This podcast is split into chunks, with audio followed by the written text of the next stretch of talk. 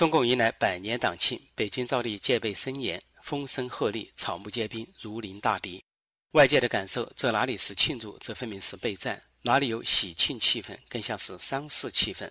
戒备备战，戒备谁？人民。准备跟谁作战？人民。中共自称四个自信，然而百年大党没有安全感，百年大党成了人民的死对头。任何人群聚集，都让他从心底深处害怕的发抖。中共自吹功绩，号称崛起第二大经济体。其实，所谓富裕、强大、复兴，所有这些表象并不新鲜，几乎历朝历代都有过。那时候的名词叫做“大治、盛世、中兴”。中共建党百年，真正的业绩却是祸国百年，千百万人头落地，千百万人活活饿死，亿万生灵沦为现代奴隶。由于中共的恶意阻挠，自由与民主、人权与宪政，让中国人民遥不可及。中共自吹十个伟大。然而，百年大党没有大的样子，心胸狭隘，小肚鸡肠，睚眦必报。中共毫无容量、气量、雅量，因为他的领导人毫无容量、气量、雅量。已经推出港版国安法，却仍对香港民主派例行秋后算账和绝地追杀，就是最新的实证。中共建党口称为共产主义奋斗终身，为人民服务，却很快演变成利益集团。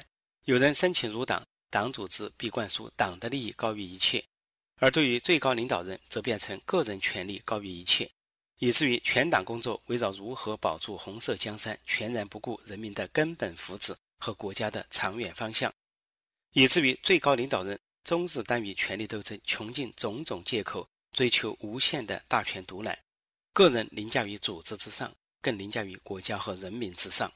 百年祸国，中共不会反省，因为他的领导人不会反省。应该说，早已沦为利益集团和腐败集团的中共，早已丧失了反省能力。然而，中华民族应该反省，也必须反省。上个世纪如何让中共成了气候？六四之后如何又让中共起死回生？当然可以到外部去寻找理由，比如上世纪初叶共产主义传播，世界普遍左倾。中共不幸是苏联的最大邻国，深受次祸染毒。然而，上世纪下半叶，苏联解体，东欧解放，中国竟又如何？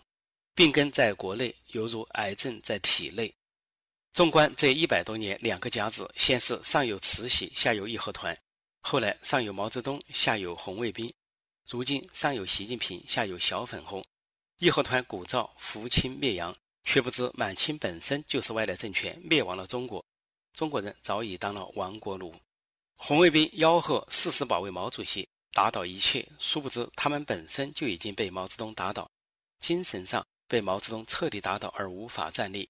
而中共也是意识形态上的外来政权，小粉红高喊爱国主义，竟不知党和国家领导人中的多数家族极限贪腐，早已把财富、家属子女转移出境，并始终拒绝公布领导人和官员财产，构成实质上的。叛国和卖国，共产党的所作所为，尤其是他的领导人的所作所为，就是这个民族的一面镜子，折射出这个民族的盲目、愚昧和劣根性，包括自私、短视、油腻、滑头、观望、动摇、投机钻营、脚踩两只船。中共昭示世人，作恶也是一种生存之道，只要能包装的仿如行善。作恶包括暴力、谎言、仇恨、腐败、淫乱等。经过偷梁换柱的粉饰之后，对应的包装变成专政、宣传、爱憎分明、为人民服务、工作需要等。百年大党作恶百年而犹自存活，且日生骄狂，藐视天下，这等奇事，实际就是这个国家的丑事，是五千年中华民族的最大污点。这是国耻，真正的国耻，天大的国耻，莫此为甚。